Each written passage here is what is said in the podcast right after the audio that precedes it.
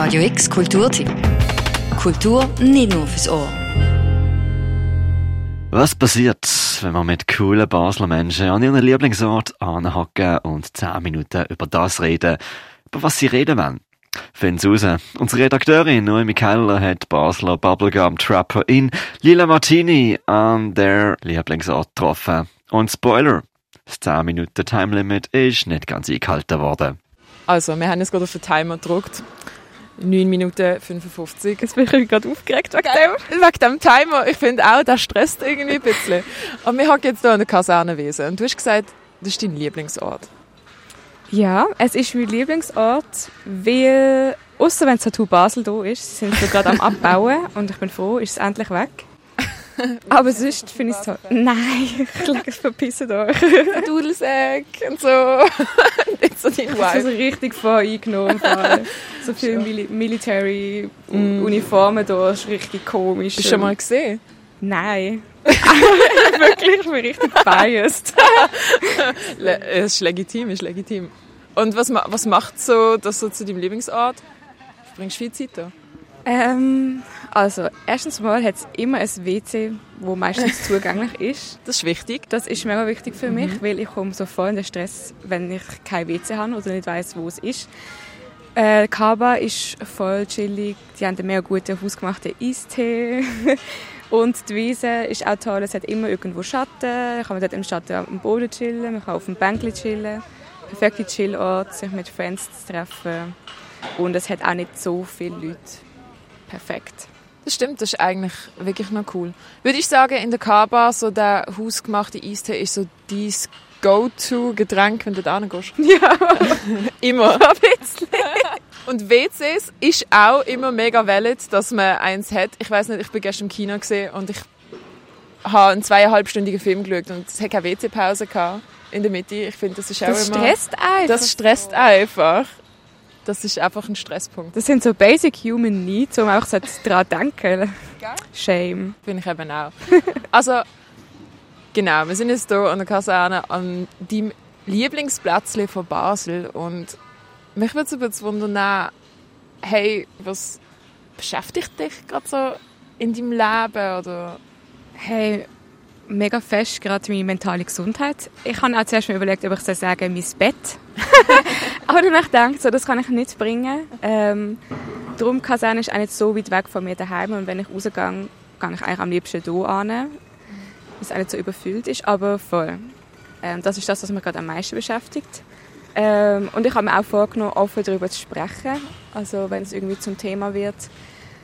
Voll. Also ich habe Depressionen und keine Ahnung, es ist jetzt so eine neue Journey, die startet ähm, für mich selber, um aus dem rauszukommen. Ich gehe zum ersten Mal in Therapie in meinem Leben. Voll. Und ich finde einfach, es ist so stigmatisiert. Ich habe selber nicht gewusst, was Depressionen sind. Und ich denke so, hä, das habe ich.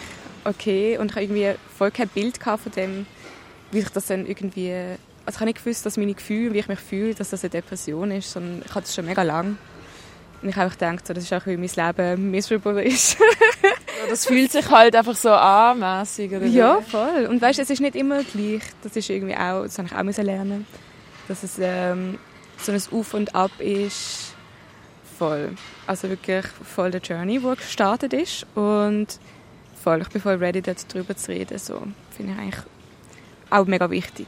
Ja, voll. Ich habe das Gefühl, jetzt während, während der ganzen Pandemie ist auch das Thema ein bisschen mehr so in den Fokus gerückt oder auch man redet ein bisschen mehr darüber, so vom Gefühl her. Aber wie bist denn du quasi zu der Erkenntnis gekommen, hey, ja, es ist nicht nur, weil mein Life miserable ist, sondern es ist effektiv, es ist ein bisschen was mehr. Hey, ähm, keine Ahnung, es ist wirklich mega schlimm geworden. Also richtig schlimmes Loch gehabt. Und ich merke halt auch, dass ich mich dann mega fest isoliere, wo ich eigentlich so voll äh, social human being bin. Ähm, voll. Und eigentlich ist so ein Schmerz, den ich immer empfunden habe. Und irgendwann ist es einfach so unerträglich geworden. Und dann äh, habe ich es wirklich nicht, nicht ausgehalten. Und ich dachte so, äh, Scheiße.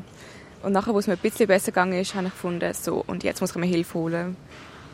So. Und ich finde, es hätte eigentlich so in Hindsight nicht so weit müssen kommen. so, man, und es ist auch voll wählend, sich vorher Hilfe zu holen, wenn man das Gefühl hat, äh, vielleicht ist ja doch nichts. Aber ganz ehrlich, dann bist du auch lieber mal in Therapie und dann äh, checkst du das, als irgendwie, wenn es vielleicht spät ist. I don't know. Das bist ja eigentlich wie, also eigentlich bist du ein bisschen vorher die Handbremse ziehen, bevor du so... Voll, also keine Ahnung. Und ich habe mich auch immer selber so gesagt, ja nein, das ist schon nichts und raff dich einfach zusammen und so. Und jetzt check ich einfach so, hey, ich kann mich gar nicht zusammenraffen. So, ich habe keine Tools für das. Ähm, ich habe was das ist, was ich empfinde. Ähm, ich habe was meine Muster sind, in die ich wieder zurückfalle und so. Voll. Und es hilft wahrscheinlich einfach nur schon eben, so wie das ein bisschen einordnen zu kriegen, oder? Und auch ein bisschen Aussenansicht, weil du bist ja wahrscheinlich voll eben selber in dem Sumpf, dass du das gar nicht so siehst. Voll. Oder? Vor allem, weil ich denke auch so bei meinen Friends, weil ich schon lange so, ja, hey, sagst du noch etwas brauchst oder keine Ahnung, wir können zusammen irgendwie Therapieplatz finden oder so. Voll. Und bei mir selber so, ja, nein, vielleicht halt es noch aus. Ja, so. aber das ist doch irgendwie immer so, oh, oder nicht? so nervig, ich nerv mich. So bei sich selber ist man doch irgendwie immer viel asozialer. Ja, auf jeden Fall. Also, also wie, ist immer so sozialisiert im Fall? Ich bin manchmal so hässig. Vor allem, man irgendwie denkt, man, ja, man, man, man würde es besser wissen, oder nicht? Also weißt du, so, hey, man ist sensibilisiert vielleicht auf das Thema oder ich habe auch viele Freunde in meinem Umfeld, die auch mit Mental Health Issues, ich selber auch, mhm. aber und ich bin dann auch so die, die unterstützt und finden, hey, oh nein, mach das doch jetzt, weil, weißt, lieber jetzt als später, mit einem gebrochenen Bein wartest du auch nicht und so. Voll. Ich selber halt auch kein Typ besser. Aber. und würdest du sagen, eben so Therapie und so, hilft das schon? Ja, eh.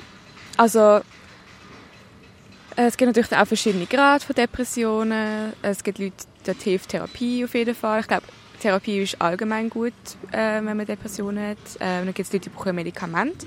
Ähm, das ist für mich auch der Fall. Und ähm, ich bin jetzt aber noch voll in den Anfang. Also ich habe vor drei Wochen, glaube angefangen. Jetzt haben wir Ende Juli. Ähm, und man sagt eigentlich so nach zwei bis vier Wochen merkt man so eine Wirkung. Und ich merke ehrlich gesagt noch nichts. Ich bin ein bisschen ungeduldig. Ich bin auch so, hey, wenn kickt das endlich ja. rein? oh, das glaube ich dir voll. Also so, ich meine, eben jetzt hast du es irgendwie schon gemacht und ich denke so, ja, okay, jetzt wäre es aber schon Ja, hallo. Nice. Hallo. Wenn kickt das Serotonin, Mann?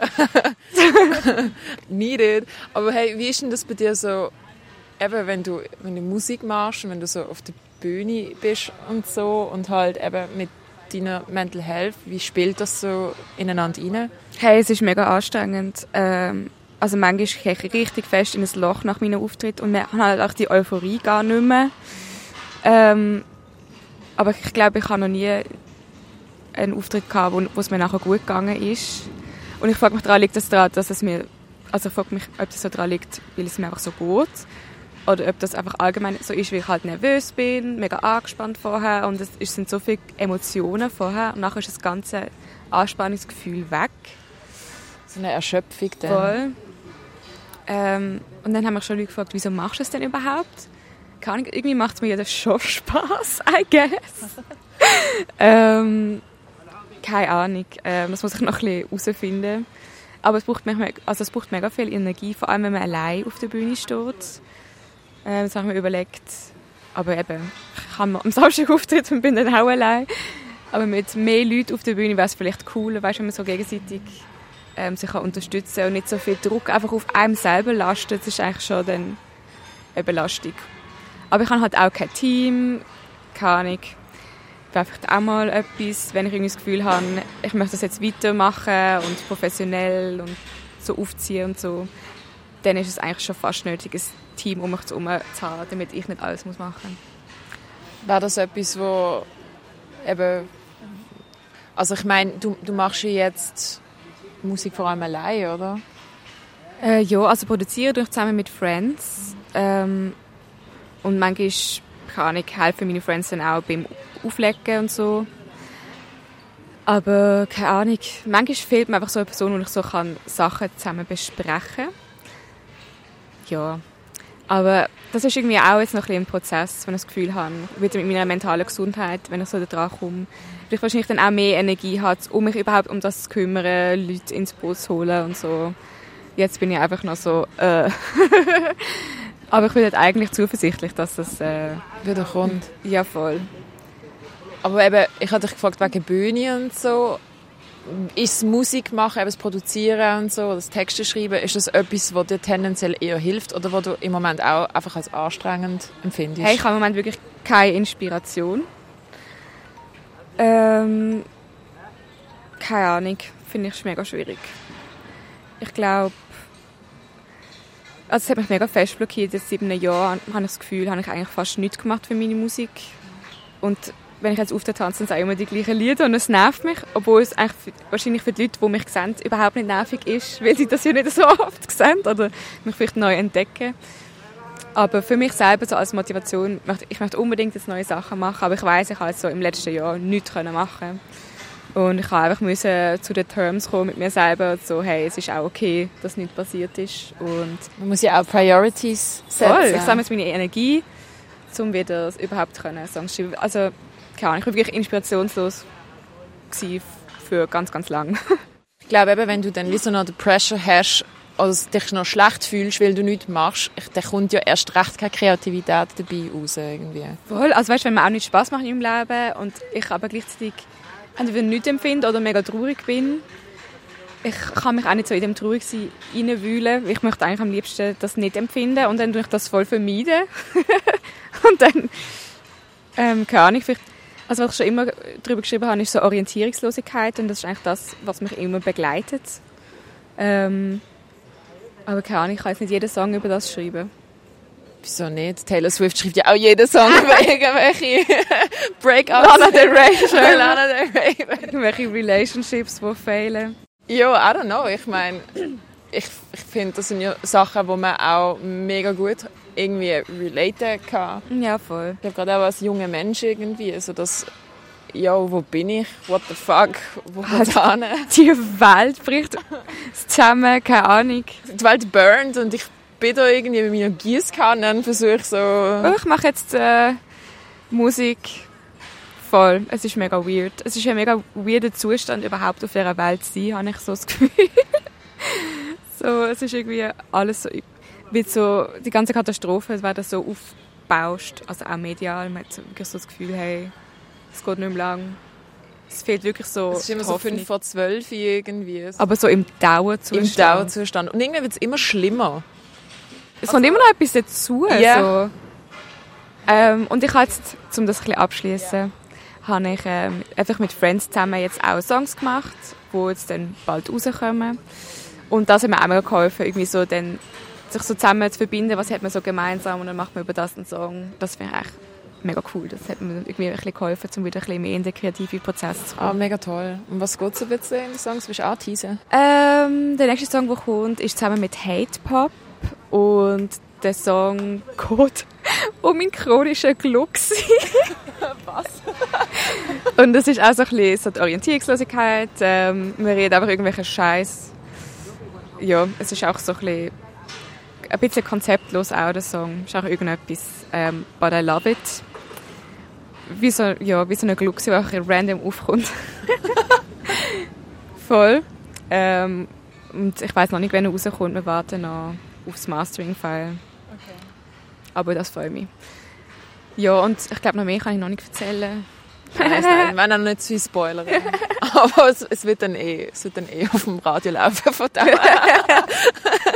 hey, wir haben vor, naja, einen Timer gestellt, der ist schon eine Weile lang abgelaufen, aber ich finde es mega wichtig, dass wir auch eben über so Sachen reden und eben, dass das auch einfach nicht unter den Teppich gekehrt wird. Das ist mega wichtig. Und ich glaube eben, als junger Mensch, dann auch noch gerade, ähm, wenn du Musik machst und irgendwie dort noch, oder einfach kreativ bist und den Pressure hast, irgendwie das weiterhin zu machen, der Öffentlichkeit ausgesetzt bist, das sind ja, alles Faktoren, oder?